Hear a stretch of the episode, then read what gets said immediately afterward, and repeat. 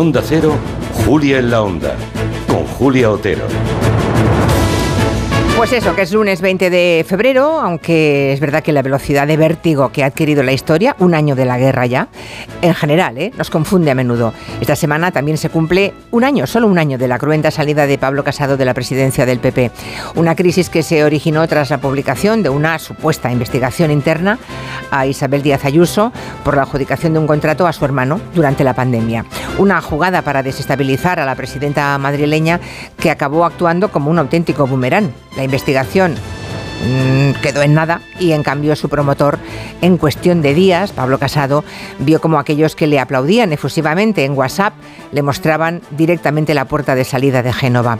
Como dijo en una ocasión el canciller alemán Konrad Adenauer, hay tres tipos de enemigos. Están los enemigos a secas, están los enemigos mortales y luego están los compañeros de partido. Pocos lo han comprobado con tanta efusión como Pablo Casado. Aprovechando esa efeméride, vamos a repasar en el tiempo de gabinete cómo se gestó esa crisis, qué consecuencias tuvo la salida de Casado y cómo influye en la presidencia de Alberto Núñez Feijó. ¿Acabaría igual ahora un pulso entre Feijó y Ayuso?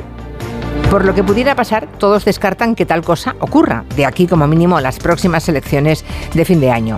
Balance pues de este primer año feijoniano y calvario y muerte política de Casado. Plantearemos el tema a Juan Soto Ibars, Fernando Iwasaki y Elisa Beni.